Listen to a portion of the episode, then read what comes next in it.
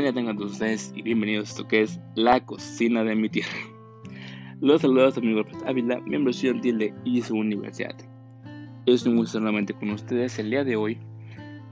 En este capítulo hablaremos de lo que es el cacao en el sureste de México. Comenzamos. La palabra cacao proviene del náhuatl cacahuatl y de la palabra maya cacao. Ambas palabras quieren decir fruto rojo y fuerte. El fruto se denomina mazorca del cacao y puede medir hasta 30 centímetros de largo, unos 10 de grosor, tiene una forma opoide y la cáscara posee unos surcos o costillas longitudinales y rugosas que van de color verde claro, amarillo, rojo y moreno rojizo. De ahí su nombre, fruto rojo y fuerte. Este último término probablemente se debía a que quienes lo consumían se fortalecían. A diferencia de estos frutos, este se desarrolla en el tronco y las ramas principalmente del árbol. Cuando la mazorca se ha desarrollado totalmente, se corta y se abre para sacar las semillas frescas. Su origen se remonta a unos 4.000 años en América tropical y subtropical. El teorema angustifolia o cacao de soconusco es una especie que se cultiva especialmente en Tabasco, Chiapas, Oaxaca, para, para la elaboración de chocolate doble. La de la mazorca se utilizan los granos y la pulpa blanca que lo recubre. Esta capa algodonosa y húmeda y suave con un sabor agridulce. Los granos se destinan para la elaboración de tabletas o barras de chocolate, para la vida del mismo nombre, para el pozol, para lo cual se necesita una fermentación. Los granos necesitan una fermentación. Los granos frescos, con todo y su pulpa blanca, se colocan en tinas de madera a temperatura ambiente iniciando así el proceso de fermentación, el cual consiste en que las bacterias y levaduras presentes en el ambiente del aire tropical se multiplican en la pulpa que rodea a los granos, concentrando azúcares y esto a su vez descomponiendo, formando un líquido ácido y alcohol. Esto aumenta la temperatura del montón de semillas y forman transformaciones que tienen lugar en el interior de cada grano un color, el, bueno, el color cambia de púrpura a marrón chocolate. El olor de cacao empieza a manifestarse, además que la fermentación a veces omite, habiendo plantadores y fabricantes que están a favor o en contra de ello. El objetivo de la fermentación doble, primero que nada, es que la primera fermentación, la pulpa genera un ácido acético que se evapora y las semillas se hinchan hasta parecerse a una almendra gruesa de color marrón. El segundo proceso, ahí se reduce el amargor y la astringencia. Se desarrolla también los precursores del aroma. La calidad de los granos depende de este proceso de fermentación. Si es excesivo, el cacao puede arruinarse. Si le falta fermentación, puede adquirir un sabor como a patatas crudas, además de que puede ser precursor para que se le generen hongos. Después de la selección por tamaño se lavan, se secan al sol y se torrefecan. Esto es que quiere, decir que se tuestan al fuego. Con ello se afinan los aromas, se reducen las astringencias también del sabor, que es un poquito amargo. Se separa la cascarilla y algunos de los granos, como conocidos como almendras o habas, se llegan a ser desmenuzados o quebrados. De ahí se obtienen los famosos llamados cacao nips. En muchas poblaciones se produce chocolate en metate para hacer una bebida de agua o leche. En otras se sigue utilizando para hacer el grano molido llamado el popó, el pozol, el pulunche, entre otras bebidas. En el Zócalo de Tlaxcala se vende una bebida fría espumosa llamada cacao, hecha con haba seca de maíz y cacao tostado molidos con canela y anís, desleídos en agua y endulzados con piloncillo. Los primeros registros de la domesticación y utilización de la semilla procesada para consumo indican como responsables a los mayas, quienes hace unos 2000 años lo utilizaron como alimento y moneda, por lo que era un símbolo de poder y riqueza. Ellos fueron quienes usaron el grano para desarrollar la técnica de molerlo para obtener un polvo después que batían fuertemente con una especie de molinillo. Este conocimiento también lo adquirieron los mexicas, quienes también tuvieron gran estima a la de exigir el cacao como impuesto de los pueblos que dominaban. Normalmente lo secaban lo tostaban y lo molían cuatro o cinco veces. Le agregaban agua y formaban una pasta a la que dejaban reposar para que tuviera una mejor consistencia y sabor. Luego lo guardaban unos 6 o más días para después preparar el chocolate.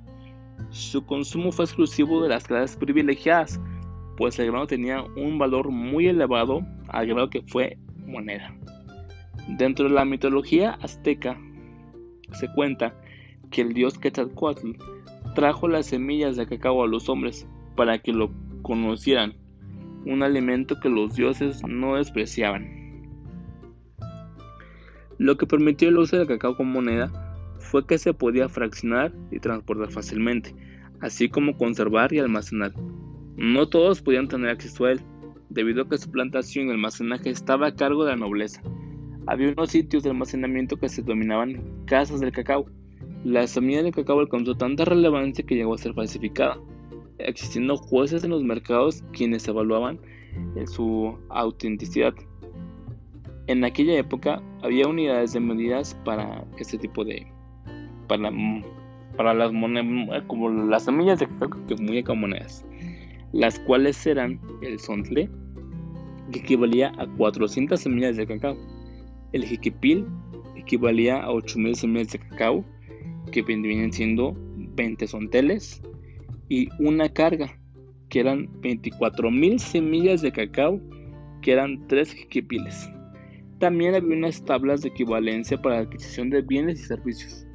Por ejemplo, puedo mencionar algunos como el con un conejo valía 10 semillas de cacao, un esclavo 100 mazorcas de cacao, un zapote una semilla de cacao, un cuachitli que era una manta valía 75 a 100 semillas de cacao y 20 mandas de cuachitlis valían una carga de cacao. A partir de la explotación de la minería, se hicieron algunas monedas metálicas, la cual cuales, pues por la gente indígena, nunca la aceptaron y la mayoría las aventaba a los lagos, sin importar que se perdiera ese metal. Mismas tablas, bueno, también hubo unas tablas que, que en aquellos años que tenían como una comparación, ya que hubo un periodo en el que se podía comprar cuando tanto como la, la moneda que habían creado que era el real de plata como las semillas de cacao.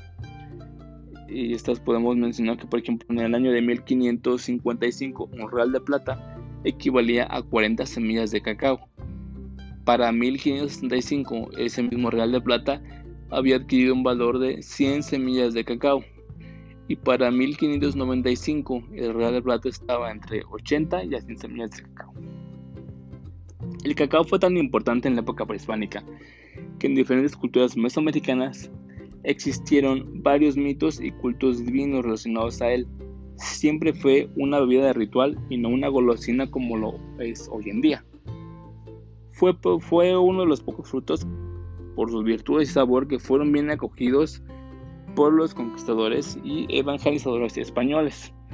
El cacao dejó de ser moneda circulante en el año de 1536, fecha en que se estableció la primera casa moneda bajo el mandato del virrey Antonio Mendoza, aunque años más tarde regresó el viejo sistema. En algunos lugares siguió utilizando la moneda de cacao hasta los años de 1850.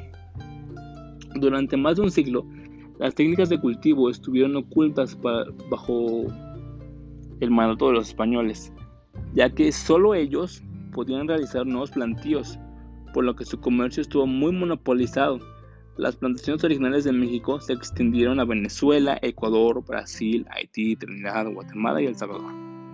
Con el arribo de la leche y el azúcar de caña al Nuevo Mundo, una, la vida prehispánica comenzó a transformarse cada vez más ahora se servía caliente y no fría, dulce y no amarga, hasta llegar a convertirse en lo que hoy conocemos como chocolate. En aquel entonces cautivó el paladar europeo provocó un incremento en la demanda del grano, que se volvió extremadamente codiciado, lo que, lo que propició que tras el debilitamiento del imperio español, los piratas ingleses y holandeses traficaran con él. Al capturar naves provenientes de Venezuela y Ecuador, los piratas rompieron el monopolio español del cacao, a tal grado que a mediados del siglo XVIII los españoles tuvieron que adquirir en Ámsterdam el cacao. Ese fue el inicio de la tradición chocolatera en Holanda. Para el año de 1882, el holandés Van Houten inventó una máquina que además de moler el cacao, lo presionaba para obtener la manteca del cacao y un polvo que denominaron cocoa. Para 1902, Rudolf Litt creó un chocolate en tableta, basándose en la costumbre maya de moler y batir el cacao lo más posible para extraer su mejor sabor. Existen tres variedades principales de cacao, el criollo, trinitario y forastero. También hay diferentes partes del cacao, del, bueno, como la semilla o mazorca del cacao. Del cacao se extraen productos como el cacao en polvo, que es seco y de color café oscuro.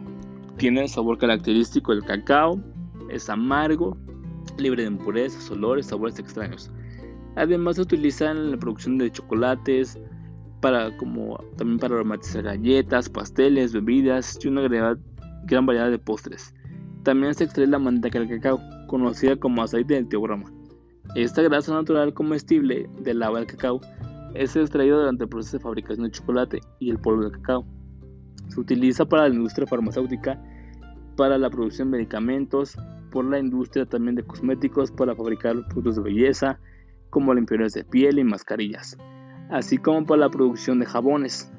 A partir de la pulpa del cacao se obtienen las bebidas que mezcladas con algunos licores forman los licores de cacao y chocolate. Finalmente, en la cascarita del fruto se aprovecha para hacer infusiones e incluso se utiliza para alimentar animales. Con sus jugos se pueden hacer algunas confecciones como mermeladas de cacao. Hay dos tipos de cacao en cuestión a su proceso. Uno es el natural y el, natural y el, alcalino. El cacao, el cacao sin ningún tratamiento posterior es ligeramente ácido. Tiene un pH entre 5 a 6, es de color rojizo y es algo astringente. A este se le denomina cacao natural. Para algunas aplicaciones se requiere un sabor más achocolatado, una mayor solubilidad y un color más oscuro, que puede llegar al negro en algunos productos como ciertas galletas. Para ellos el cacao se somete a un proceso de alcalinización a través de una solución de carbonato de potasio a alta temperatura y presión. El cacao resultante recibe el nombre de cacao alcalinizado. Los problemas derivados del bajo rendimiento del producto y la falta de tecnificación y escasez de programas de apoyo en el campo han hecho que el cacacultor se vea impactado para competir, internacionalmente y nacional. En los últimos años se ha observado una gran, un gran desinterés de esta materia prima por parte de las nuevas generaciones que habitan en las regiones de Campeche, Tabasco, y Chiapas. Además de que lo ponen en riesgo la producción y disminución considerable de las áreas de cultivo, como zonas de enfermedades, sequías y huracanes.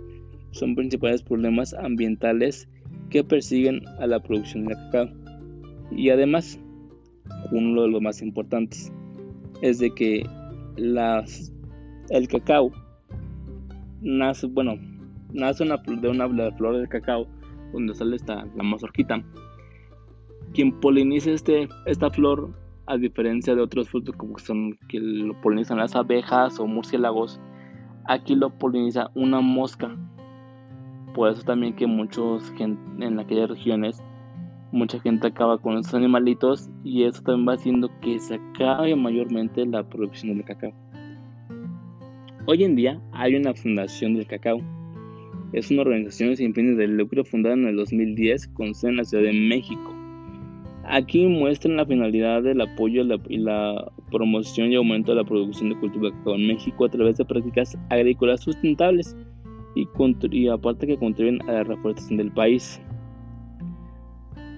Apoyados con el desarrollo de potenciales estados productores, contribuyen al desarrollo social económico y al de sus agricultores y sus familias. Trabajan también con los recursos privados de diversos donantes, tanto de la industria chocolatera como otras fundaciones mayores y particulares, y particulares empresas, institutos de investigación y otras organizaciones no gubernamentales, aparte que reciben recursos internacionales de todas partes del mundo. La venta de cacao en grano entero a partir del crudo estado va de del año pasado más o menos de un pues, se cotizó en el mercado internacional entre unos 122 mil dólares además también el chocolate que se ya como aquí en, México chocolate y demás preparaciones alimenticias que contienen cacao tienen en el mercado internacional el año pasado llegó a cotizarse o tuvo en ventas internacionales un valor estimado de 1.65 millones de dólares. Ahora bien, el cacao tiene una denominación de origen desde el año 2006, el cual se denomina, la denominación la tiene Grijalba, es la denominación cacao Grijalba, que ampara el cacao verde tostado y molido de la especie Teobroma cacao cultivado en la región Grijalba del estado de Tabasco. Aquí se integran tres municipios subregionales que en conjunto agrupan 11 municipios: Chontalpa, Cárdenas, Comalco, Conduca, Huamanguillo y Paraíso. En la parte centro está el, el centro, Jalpa de Méndez y Nacajuca. En la sierra está Jalpa, Tacojalta y Teapa. Una de las características que otorga la identidad y calidad del cacao Grijalba es que se produce en la denominación de las selvas domésticas, un tipo de vegetación creada por el hombre de manera tecnificada, en la que se sustracta y bueno, la composición de la de, de una selva húmeda y compleja. Por último, el cacao posee propiedades medicinales que estimulan el sistema nervioso, ayudan al sistema nervioso central, tienen efectos sobre el corazón, Además, para las comunidades rurales se utiliza como remedio para la jangue de pecho, el sarampión, quemaduras, resecada en la piel, mordeduras de víbora. En todo el país tiene un valor muy, muy grande en cuanto a lo alimenticio, farmacéutico, industrial y económico. Es así como llegamos a la final de este capítulo por un recorrido de todo lo que es el cacao. Otra cosa que cabe resaltar es que hoy en día muchos caficultores, para, también para que se les sea habitual, están tratando de a la par crear otros productos o sembrar otros productos. Por ejemplo, en la región del Soconos que están intentando sembrar vainilla y así con ello también ayudarse un poco entre que venden cacao como venden productos como vainilla, cafés, entre otros frutos. Bueno, los esperamos en la próxima capítulo de La cocina de mi tierra. Hasta la próxima.